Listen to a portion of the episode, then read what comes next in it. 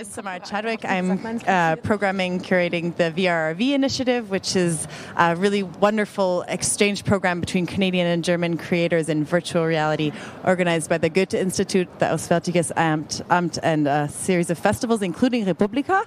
Um, we've been uh, having a series of conversations and labs in Montreal uh, two weeks ago, and now 25 creators from all over Germany and Canada are here at re:publica um, to continue the conversations about VR and also develop uh, prototypes of projects that are also trying to challenge uh, the, our understanding of what VR can be um, and also who VR creators um, are. So we've got two members of the VRV crew here on this panel. This is a panel that's a continuation of a discussion that we had in Montreal two weeks ago, visualizing the invisible. It's really very much about the intersection of virtual with reality in the sense of journalism specifically. This panel's um, going to bring together various creators who are discussing VR as it intersects with trauma and war and conflict and all these difficult, difficult situations in which VR, virtual reality has this kind of instinctive urge to be embedded, but then there's the, the problematics of that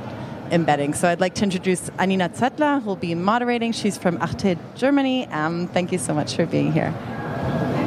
Thank you, Samara.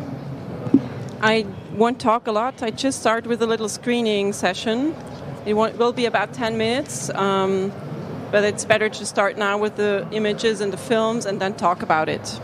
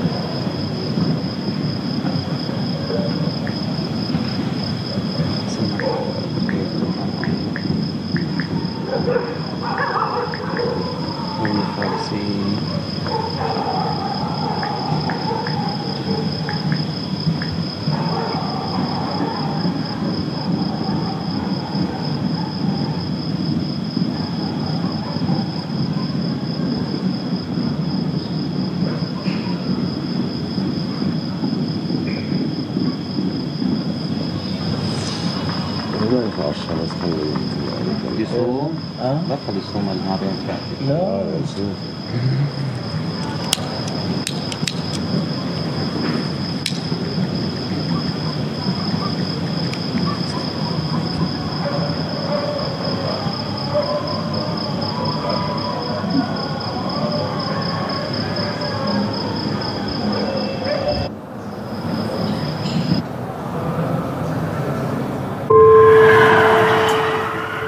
police herring off to the east of the city to Porte de Vincennes. In the last hour, we've heard that there's been an attack on a Jewish supermarket. There are five hostages, we understand, inside. Someone came down to the basement. The hostage came and told us, go back up, otherwise he'll come down and kill everyone. J'ai pas envie de mourir dans une I didn't want to die in a basement. Je préfère. If this had to be my end, tuer, then I'd prefer it happens up in the light. Puis à un moment, je so I told myself, well then, I'll go upstairs then.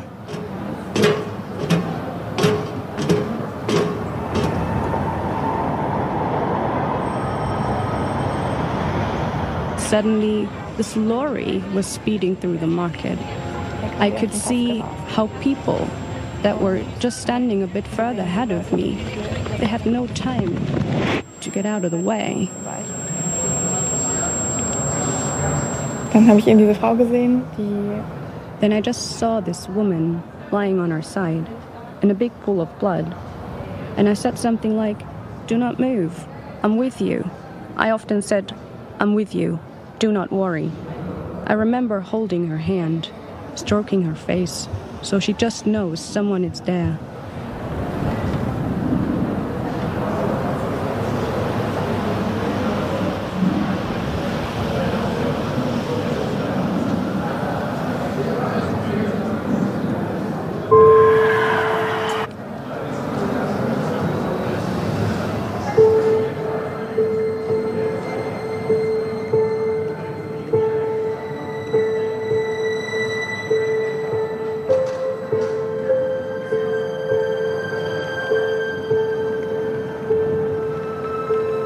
Of situations in this time of starvation, but I don't want to talk about everything.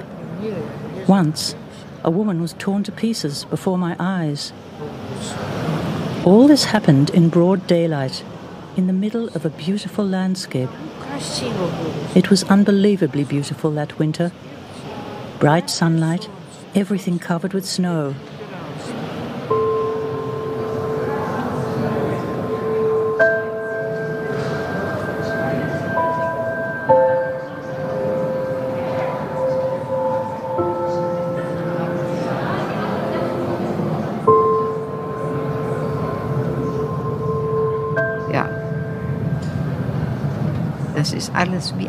It's all burned onto my memory. Everyone ran for their lives, every man for himself. I had my little brother in my arms. And then, thank God, we got into the bunker. And the bunker was shaking, and stones were falling onto us. And we sat down there, and we thought, this is the end. This is ended. It's like my grandma telling me what she experienced during the war. It's deeply touching, much more than film.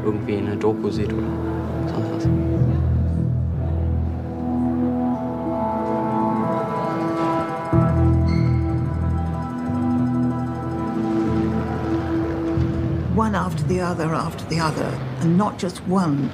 You know, there was one and then one, and they were in the series, a very frightening thing. And it, it's the sound, I think, that I've, I shall never forget. That terrible low sound.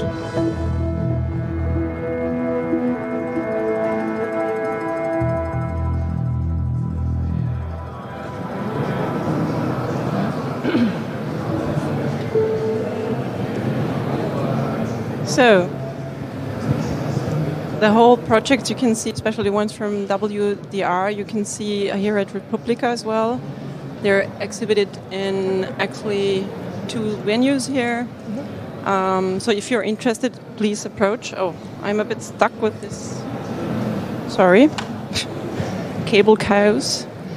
Um, yeah. So, um, welcome. And I would like to introduce you this panel.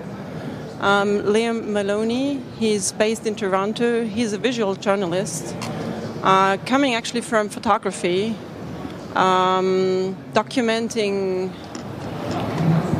not only the, the, brutality of our life and of wars, but that was one of the things you did. And um, your pictures were, your images were published in numerous uh, journals like The Time, Le Monde, and so on.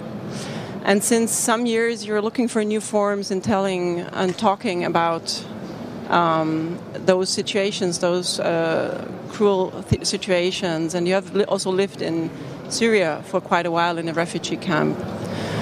So this is Liam Maloney, Maloney, and then there's Sophie Schulenburg. She's a journalist and editor at WDR, Westdeutscher Rundfunk. Um, you're working for the Hier und Heute uh, um, Redaktion. Um, so you're doing classical TV uh, reportage, broadcast reportage, but on the other hand, you got involved into telling uh, stories such as the Paris uh, story and Berlin story in uh, virtual reality. And um, Carolin Wiedemann, she is a um, editor for the Frankfurter Allgemeine Quarterly, and she's a writer and researcher and she's actually investigating in topics um, of new forms of racism, sexism, um, new forms of war, and she's also um, interested in topics how, for instance, what Facebook uh, means, the self-representation of self-representation of Facebook means. Um, so you are, we're also publishing books uh, in this field. Um, together with, uh, I think Sönke Zehle was involved in another pro- project with you. Um, and you're looking very much also to the meta level of what's going on in our digital society, what it means uh, to us. So um, we've seen those examples now, and it's definitely one of the harder topics you could touch with virtual reality. And then we saw also the example of augmented reality uh, that BDR, WDR is actually working on. So uh, actually, I want to ask the three of you, why choose VR as a medium for such difficult stories? Does it make sense? so who wants to start? Yeah, maybe maybe, maybe I can start. Um, well, the answer to that would probably be we use VR because it's there. It's a new medium we're experiencing. We're seeing it develop, and we're seeing content being developed for virtual reality. And as journalists, we've asked ourselves, what is our job? Our job will probably be to develop some some significant storytelling in journalistic context and see how we get a good story for VR, how to tell a good story for VR, what are the stories we can tell with VR that have the impact that we would like to, the stories to have. So we actually we do it because it's it's there. Okay. I, I mean, I think that um, it's very difficult to sustain um, an audience's interest in something, particularly a long-term conflict like the war in Syria, or uh, you know, political developments in the Middle East. It's very hard to sustain interest over over a period of time. We we're used to the 24-hour news cycle, and we're used to the sort of flashbang event happening, and then we move on to something else. Um, I think if you're talking about um, placing the events of, of a conflict in some sort of historical context, then it makes sense to use a medium like VR. Um, because, first of all, it's innovative and people are drawn to innovative technologies. They, it's unexpected. You, you give them something that uh, they haven't tried before, and so they're, they're a bit more open, they're a bit more willing to explore some of the issues that we are trying to bring to the public on a daily basis. So you're using actually the attraction of having a new medium, uh, so a gadget, and you, then you draw them into a difficult story. Well, so I, it's I like mean, the bee and the honey. I, I don't think that VR is. I think VR maybe was, uh, you know, a, a, gimmick, or it was treated as a gimmick, and it, it was used in a gimmicky way. But but I think there are lots of different ways to explore these kinds of stories, as we've seen with um, with your work, uh, in ways that are uh, respectful, um, that provide information and tell a story um, that engages viewers. Yeah, if I can add to that, I think uh, for us sometimes the technology is more an obstacle than something that draws people into the story because we actually, you know, the BBC has once published a slide saying there's 20 obstacles uh, until a viewer can actually view um, a story told in VR. Um, so it's not for the technology that we do it, but we see the technology, we see what it offers, we see the way it works, and uh, the way you can create maybe a deeper understanding of reality when you tell a story for VR, and that's what we're interested in because um, we see we have to look for ways to tell relevant stories for this medium. Carolin, would you say? Yeah, I mean, sorry, there was just some very strange noise in my earphones. Um, like your last point, I think that's very important. Um, what is the main task of journalism? It's um, to make like it's one of the main tasks is is to make um, people understand the world a little better in order also to be able to change something and um, and then to make the world better um, perhaps uh, and and what you just said is um, to use VR in a way that makes people understand better how everything is connected, how it works, and so on. And that's um, one argument that is somehow quite different from, I think, the main argument that is made all the time um, by people um, that develop, uh, that are the main actors in developing developing the technology, and that is their argument is it's an empathy machine, and I think um, that is also it might be a huge part but um, there are perhaps two problems, um, especially when somebody like Mark Zuckerberg is um, so much strengthening this argument. It's it got very obvious how um, yeah ironic somehow it, it is when when he was on stage and so happy about this this cool technology that makes him somehow experience um, an environment like Puerto Rico, and um, he got a shitstorm afterwards because he was so happy about the technology, and um, it, it, showed how um, how much um, this empathy discourse is also a selling argument um, for people who create the technology and um, are just interested in, in the profit with the technology. But and then on the second level, and that's reconnecting to your arguments. It's yeah it's we have to add something. It it can't be like reduced to. Um, can't be reduced to, to having an experience of um, of immersing into a different um, environment. It, we have to add a level of analysis and information in order to yeah to, to make it able to understand something better. I yeah, that, that's a very good applause. Thank you, Christiane. Um, we know the people who applause. yeah, but it's completely right. Like, and, and, have a look to this list. We were having a very nice discussion amongst you in the sun outside before this uh, panel, and actually with the empathy thing, I think we're not really sure what to do with it. And but we we are quite we all agreed VR is not representing reality, and also VR journalism is not representing reality. Even if Mr. Zuckerberg thinks we can represent reality 100%, and how, what do you think? Um, for, is, what, what's this reality thing that we want to copy reality in virtual reality? Um, and what would we actually do more for what is virtual reality extremely useful? Well, I think it's it's uh, it's it's a misrepresentation of what VR can do to assume that you can throw somebody into uh, another place, a hostile environment, uh, a difficult situation for five minutes, and then suggest that they actually have any kind of understanding of what people are actually going through in that place. I think that's really wrongheaded and, and not at all the right the right way to approach um, journalistic approaches to VR. Um, I mean, the, the title of this this talk is is visualizing the invisible, and I think I think VR gives you an opportunity to approach news stories in a more conceptual manner. Uh, and maybe you don't need to show people everything. Maybe you don't need to be in a 360 environment all the time.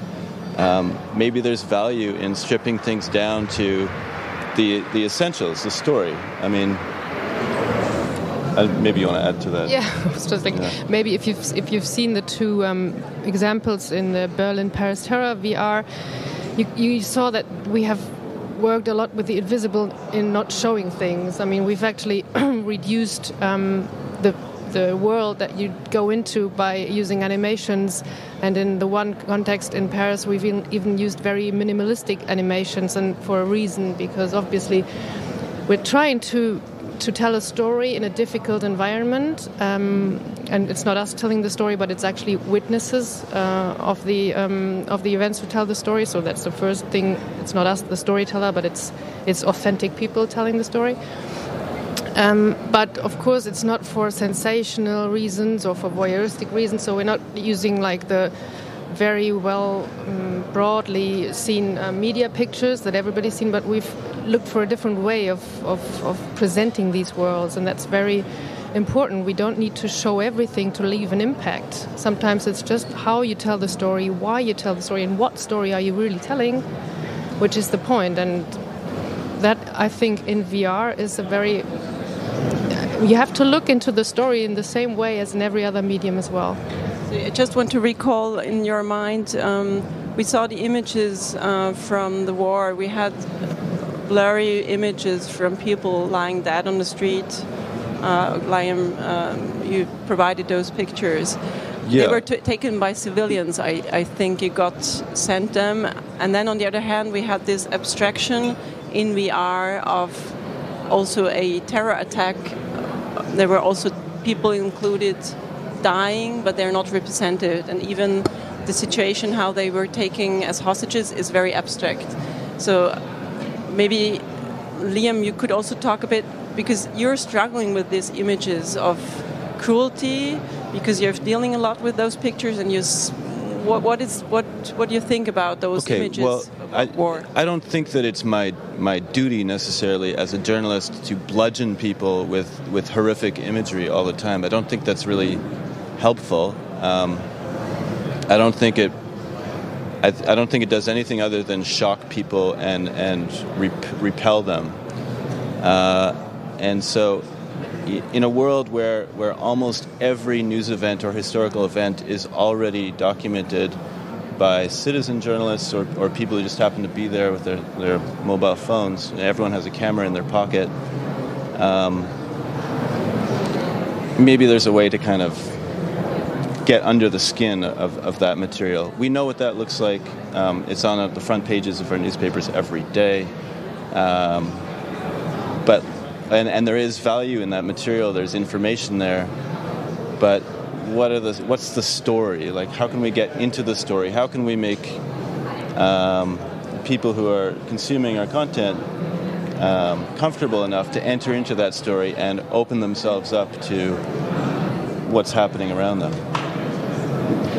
Yeah, just it's connected to what you said, and uh, coming back to the question of um, yeah, like the task of representing reality. Um, um, regarding the, the current political developments, um, it's often like the right wing parties rising and um, racist attacks.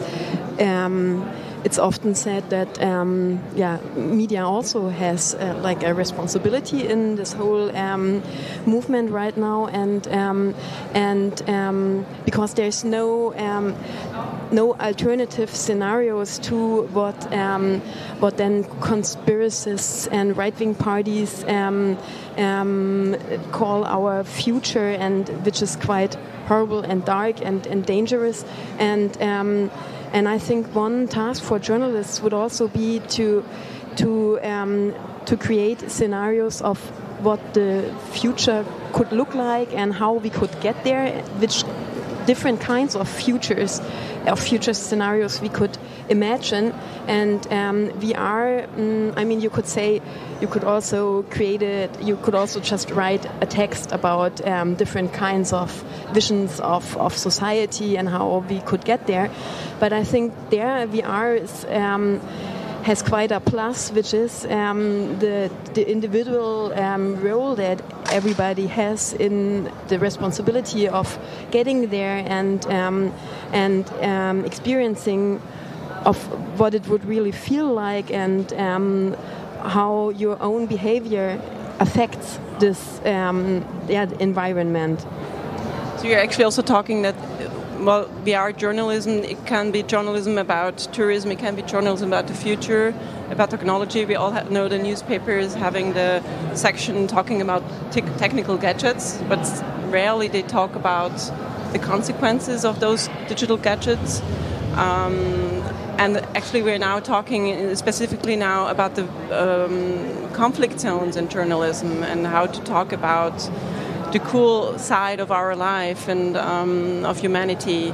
Um, so I think, what do you think? Is there is there genres where you would just say leave it out, or VR is not the right medium, or is this too generalistic? So do you think in every genre there is the possibility to do something, or in VR or AR?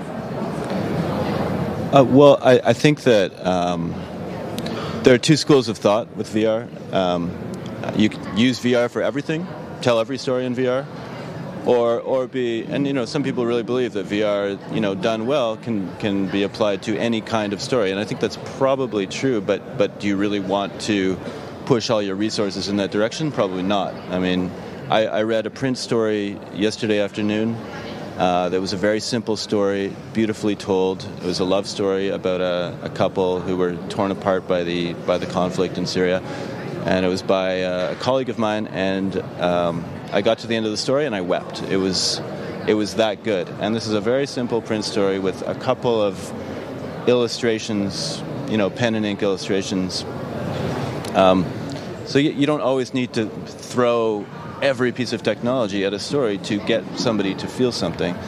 Um, I, and I think I think VR uh, has all kinds of baggage and, and problems um, from an ethical standpoint when you're operating as a journalist. I mean, uh, you're working in a medium that requires a pretty significant amount of technology and writing, and, and the you know the story can change in ways that you can't predict. Um, people can accuse you of playing fast and loose with the truth. Um, truth is obscured by the technology. So you, you, do have to you have to keep this in mind, and I think maybe one way around that, or one way to address that, is to be perfectly transparent about your process, um, how you get from a story to uh, a scene in a headset. Yeah, I think especially when you like what I just suggested, especially when when when you mix. Um, documentation and then also um, the creation of, of possible scenarios. Um, so then you have to be especially clear on on what is um, like what is facts or what has happened and like where did you get the material from, and um, and then what are um, and on what do you base um, this rather potential uh, future scenarios, um, which research um, is it based on, and um, I think yeah, as you just said, it's so important to make this transparent and also.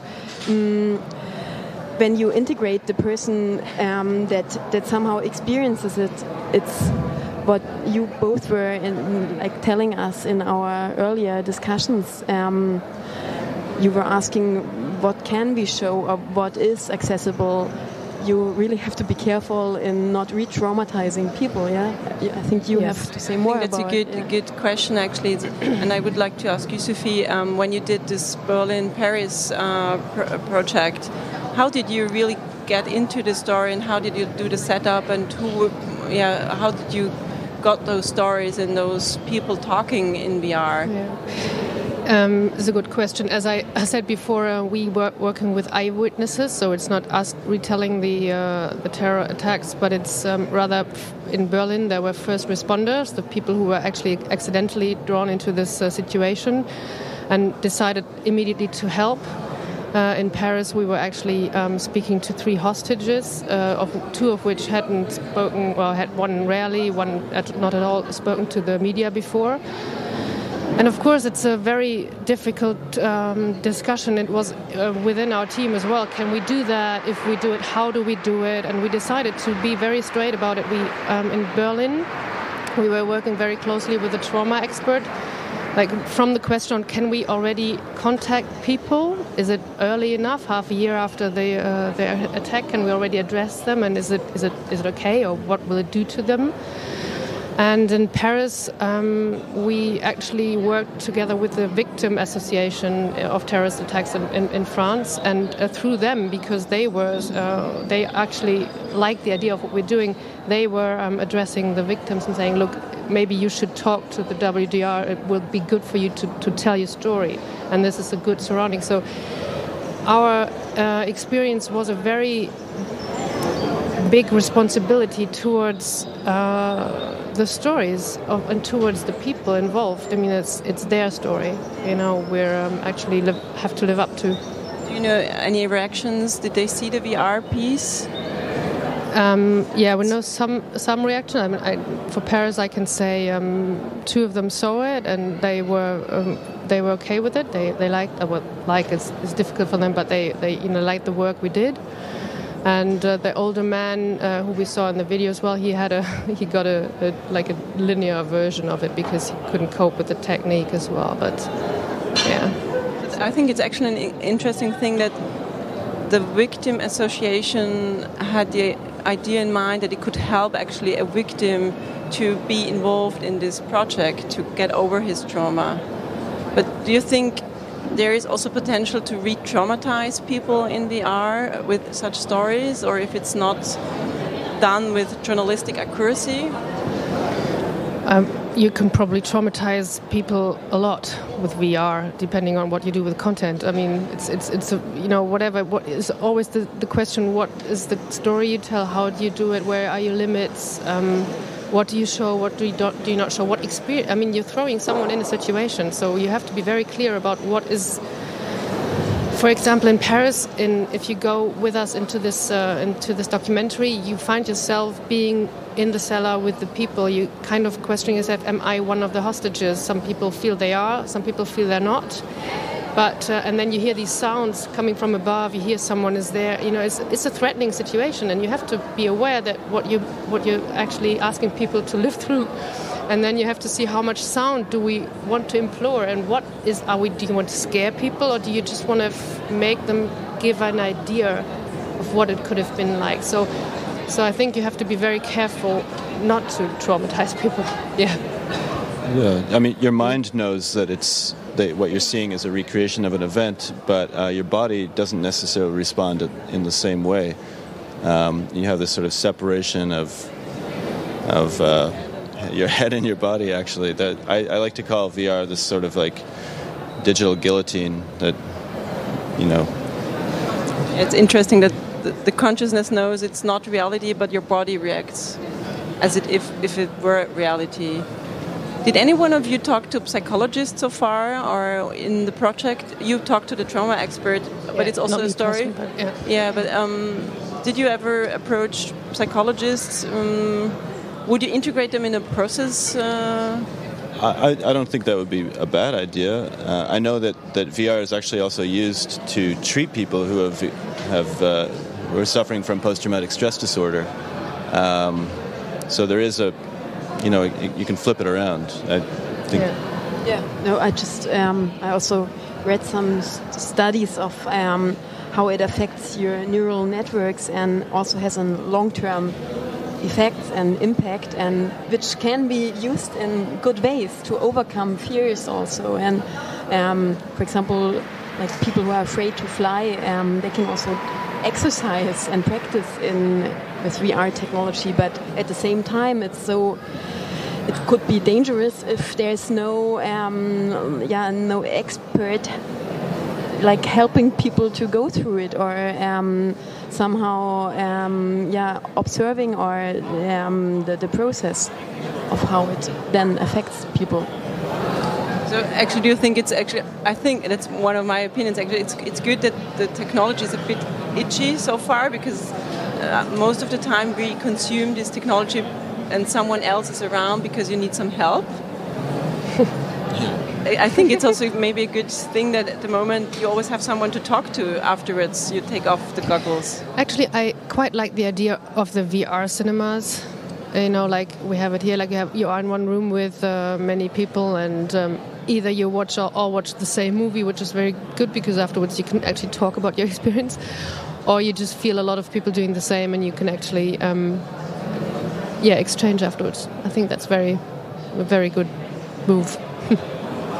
I mean, one um, very important thing I think is um, we are talking about journalism, and um, at the same time, um, the the most um, progressive hardware um, is right now developed by a company owned by Facebook, and there again we have the problem as already with so many developments um, connected to the IT world um, that that actually um, like editorial teams, um, journalists should rather be part of of um, of these developing teams instead um, of people who are just interested interested in in selling the stuff of yeah getting more money by um, developing it. And um, and it's also a criticism like I'm working for FAZ and they just like found out that internet is perhaps important for journalism so yeah You're very critical. I hope no no one is around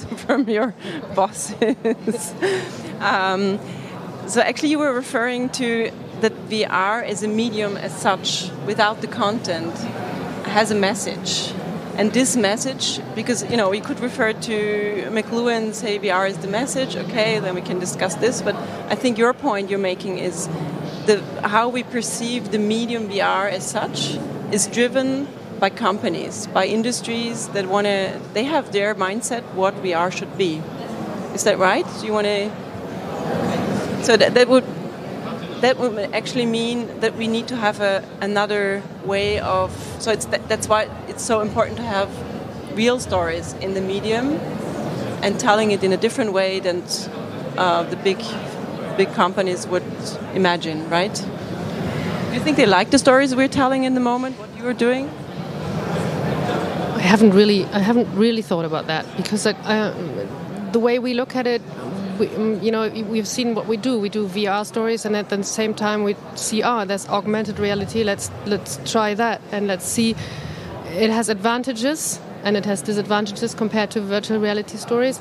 Let's see how we can use that technology and see how we can use how, how we can tell our stories there. So it's a lot more accessible. It's a lot less um, difficult to to watch. You're not as immersed, maybe, as in VR. So our view to the things is rather to look. Um, how can we um, tell our stories? Not do, does Facebook like them? I don't know. I, want to come back to, to Liam. Actually, what, what's the motivation now? You're going into complete different direction, uh, not taking images anymore as a photographer, but searching for new ways. We saw this one project we saw with the text. It was only a short part of it. It's much longer. I just uh, cut it off. Um, so, what you're replacing the image by something else. Well, I think I think we've seen uh, quite enough photography of, of uh, you know, possibly enough for, for my lifetime, anyways. The uh, photojournalism, uh, uh, the field that I have come out of, is very good at replicating itself. There are, there are certain tropes of representation that you see over and over and over again, and part of that is because history does resemble itself, um, at least in the short term. but there is also this kind of instinct to recreate pictures that you've seen before in some way. You know, you, you recognize a photograph and then you make that same picture. And this is why uh, a photograph taken yesterday of refugees um, crossing the Syrian border looks a lot like a photograph taken uh, in Albania in 1999. And that photo probably resembles, you know, the images that we saw coming out of Europe in the aftermath of the Second World War. The pictures all look the same. And after a while, um, it's really hard to, to get people to give a shit uh, about these stories um, and about the people behind the images. Um, so, so VR offers a, you know an opportunity, as I said before, to kind of sidestep those those tropes and uh, and maybe explore a new way of, of telling stories. I think one thing, um, knowing a bit what you're working on, is you don't want to use VR, especially as a visual medium, but also a medium where the sound and the abstract data is uh, is there, but not actually the images um, of the cruel situation. Is that right? Well, have you, have you ever been inside of a um, you know one of these isolation salt bath spaces? Is I mean, I it's a weird experience. Um, but there is something to be said for for removing components and, and, allowing people to immerse themselves in a, in a more pure understanding of the story, either through, you know, just audio or or um, fragments of audio or you know finding ways to interpret data in a visual way that that you wouldn't expect.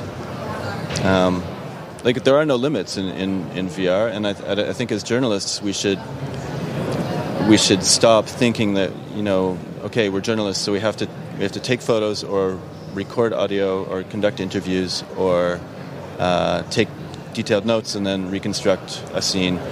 I mean, these are all this is how we work as journalists, but I think there are other ways to take all that information and create something compelling that people will remember, that will stick with them for a long time. And it doesn't always have to be so visual and so. Um,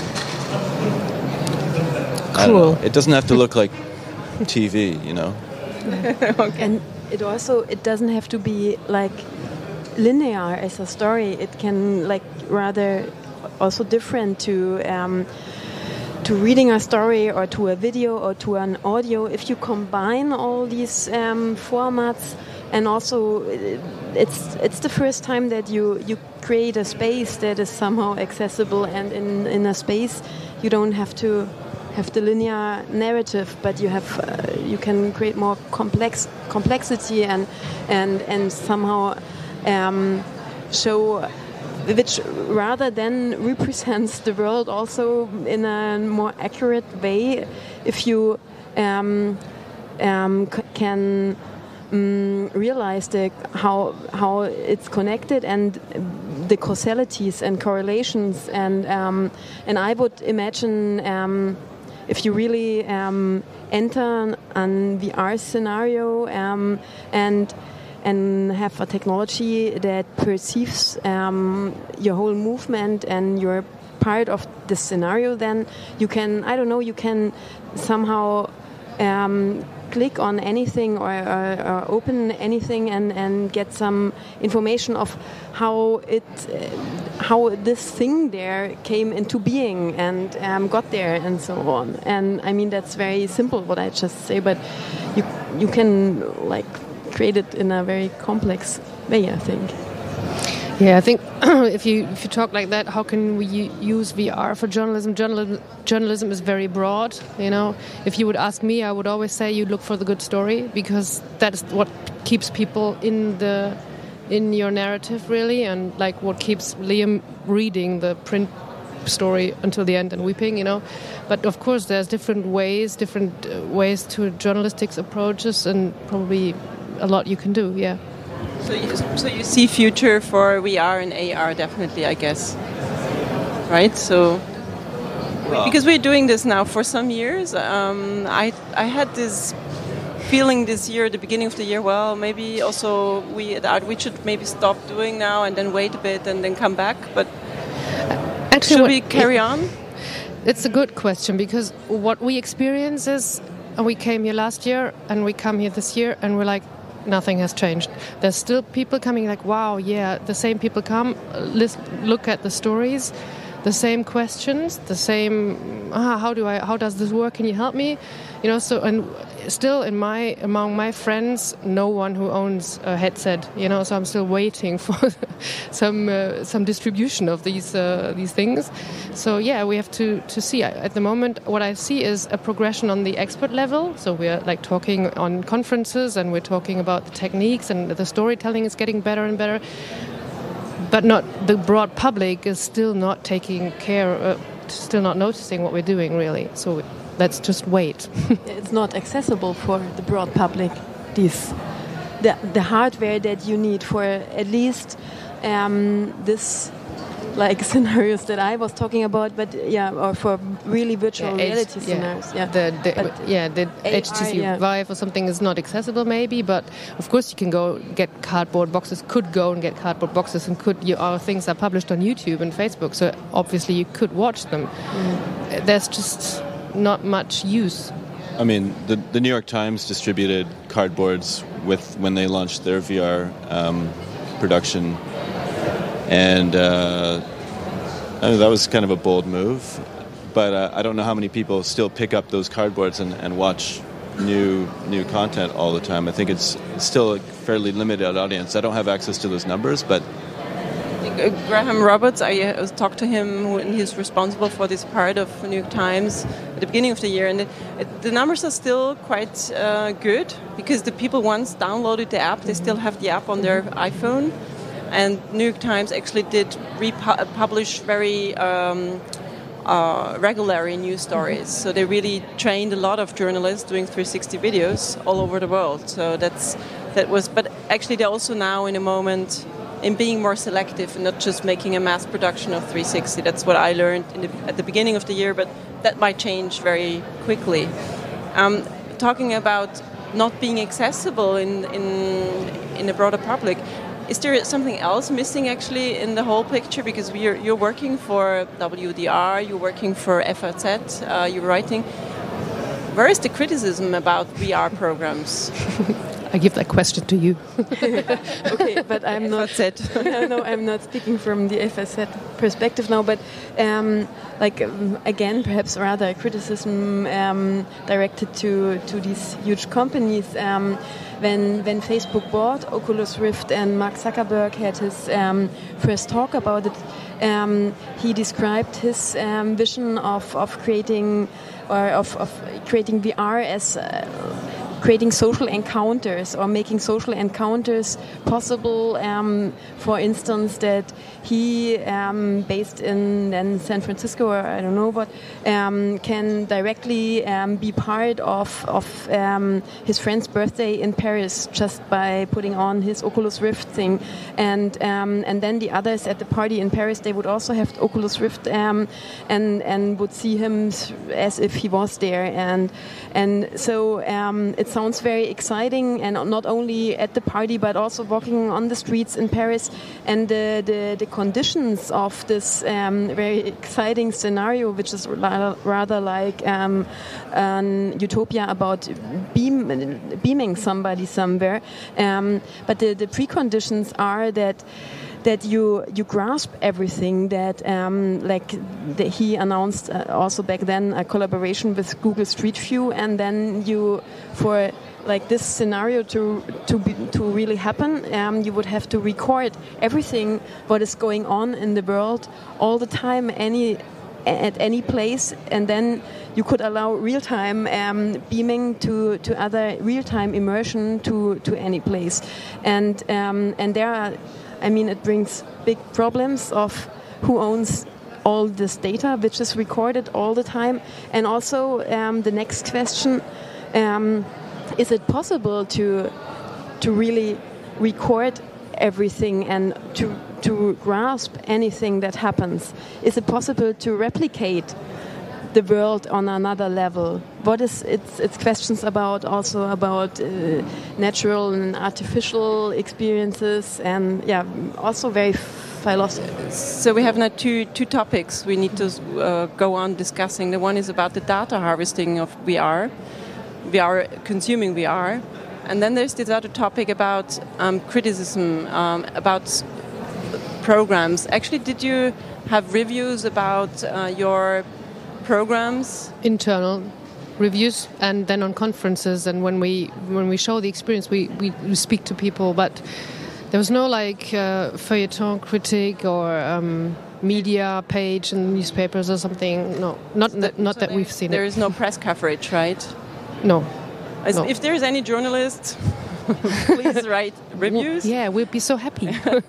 um, because uh, uh, my um, observation is that there is a lot metadata discussion. You have a lot of um, coverage about what is VR and, and, the newest gadgets and what's developing, but not about single programs, single projects.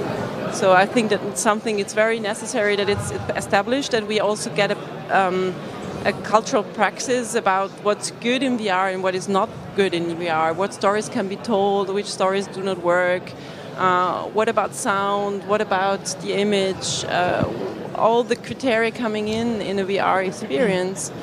So if you're here and is there any journalist, please start writing about VR and VR programs. We are missing that. Yes. Um, so then there is this other aspect, data. What do you think? Is it is it scary that the data thing? I, I think it's it's troubling that uh, this technology is is sort of now effectively owned by by the biggest social media network in the world. Um, and so the pace of progress of developing that technology is going to be designed to match their needs um, as, as they expand their platform and continue collecting people's data uh, as opposed to meeting the needs of people like us who would like to inform and possibly entertain people. Um, so, yeah, I mean, there's now an expectation that as soon as a social media company gets involved in something, that they are going to find a way to mine data from that. That's we know this. We, it's in the agreement. Um, and I, I have no idea what kind of data they're going to get out of a headset, but I mean, it, it, could get kind of spooky. uh, would you? Yeah, no, I'll, I'll actually I'll go with him. So, um, just imagine that. I think that's something important that we should not just look about one VR program, but if we talk about especially social VR, where we meet in VR in real time with streaming, all the data are collected. But also, if you watch WDR uh, experiences or Arte 360 experience, we also collect data. But are we doing something with it? I don't even know what my colleague being in charge uh, and hosting the app is doing with the data. But I've seen the WDR asks you if you actually want to send your data. yeah, that's good. um, yeah. So, is there any questions in the in the audience um, for the three of them? Yeah, there's one hand. Um, shall I run or no?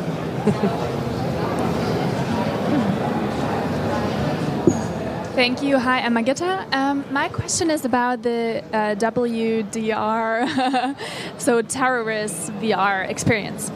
Um, I was wondering why you chose that, you know, that storytelling. Why you chose to um, show people in a virtual reality how a terror attack feels like, um, how the victims felt, and how one might one oneself might feel. Um, because I think terrorists want us to talk about them a lot and to have this sensation of that it could happen to any one of us. They want that in the society. They want everyone to be scared of it and feel those feelings, and so the free society is disrupted and we all are scared of those things. So I was wondering why did you choose exactly, you know, that that rea- uh, rea- to, to show that reality to people? Um, first, may I ask you: Have you actually have you seen the two documentaries, or have you just? Is it just? Be, are you asking me this because you've seen the film now? No, to be honest, I chose I actively chose not to watch them because I don't want to know how I would feel in a terror attack. You know, it's more likely that I will well something will happen to me in a car accident. So why would I want to explore how I feel in a terrorist attack? I can understand. I, I feel. Um, a vague memory. We had hard discussions on that, these questions in our team. Actually, the stories we're telling are stories about empathy in times of of terror, really, of passion, compassion. Um, we're definitely not telling you how you feel if you're like a victim of a terrorist attack, but we're telling a story in Berlin um, of well of empathy and compassion. Really, it's the focus of the storytelling is how what is my reaction what is my first reaction if i see someone needing something there is a context of a terror attack but what we found important is to tell the stories that nobody told in the time in the news coverage in the media everything was about the victims and about the and about the terrorist and about the uh, about the attack but about all the people who were actually spontaneously willing to to stay to help to to um, and to live with this afterwards and to live with their memories. Nobody told that story, and that's the one story we're telling.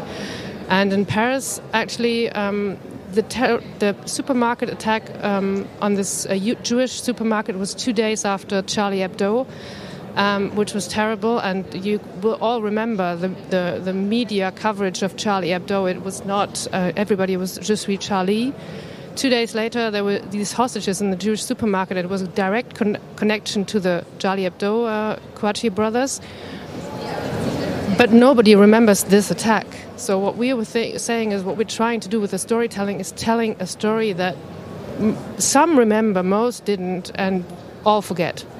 And that's why we decided to tell these stories and, and not the terror, but for example, in Paris, the hostages they were very quickly understanding that they were being attacked because they were Jewish.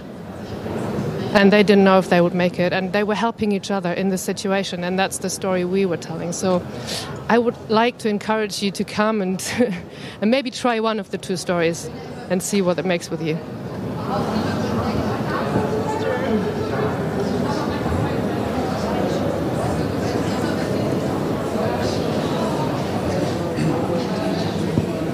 Hi, I'm Martin, and I just have one question. The name of this panel is, or the title of this panel is, Making the Invisible Visible.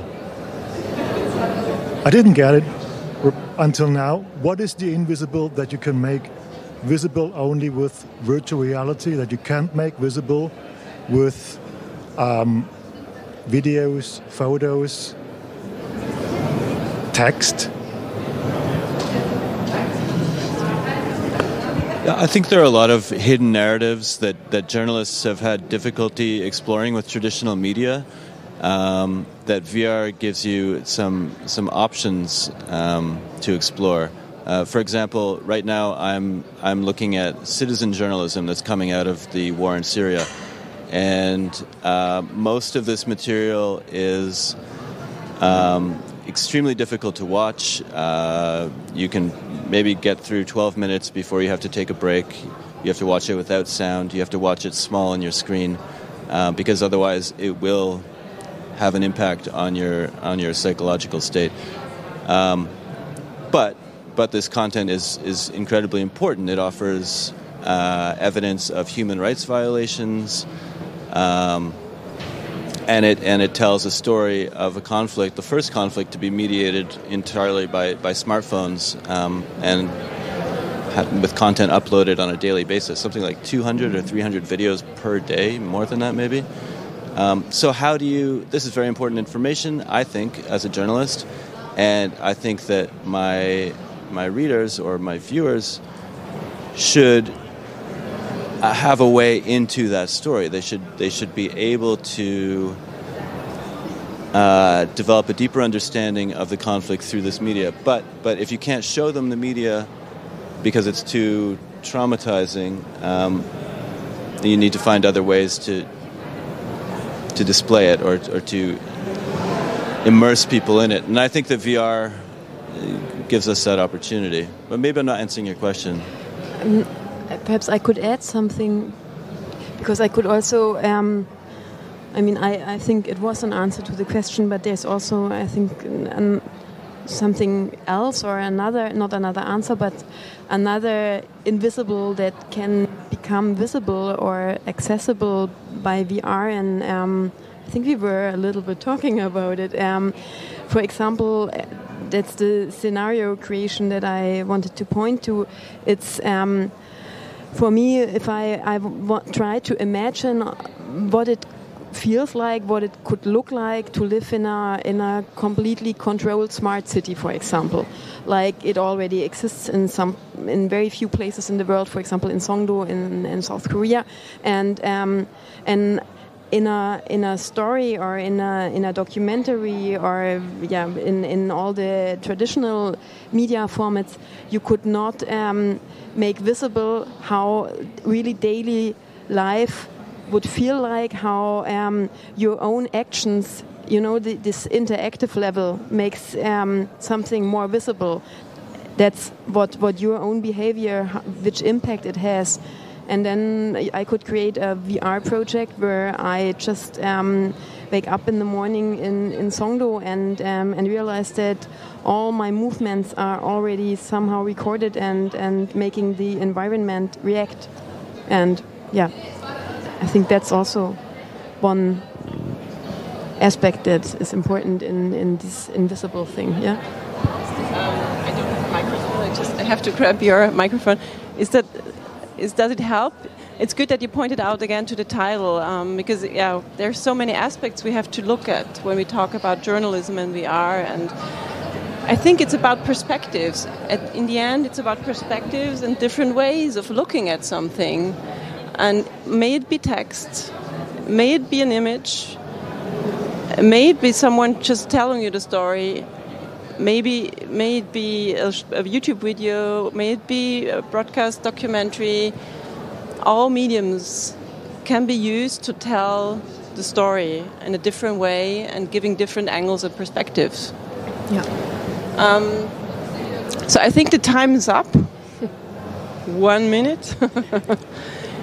um, so I would like to thank you and encourage every one of you to really have a close look and to those programs being produced because they are they are there they are in the world and it's quite a lot of productions that have been produced so far and we need to talk about them and you can only talk about them if you really look at them does it make sense? so thank you for coming and have still good days in uh, at re:publica. Yeah, thank you, Anina. Thank you for the three of you.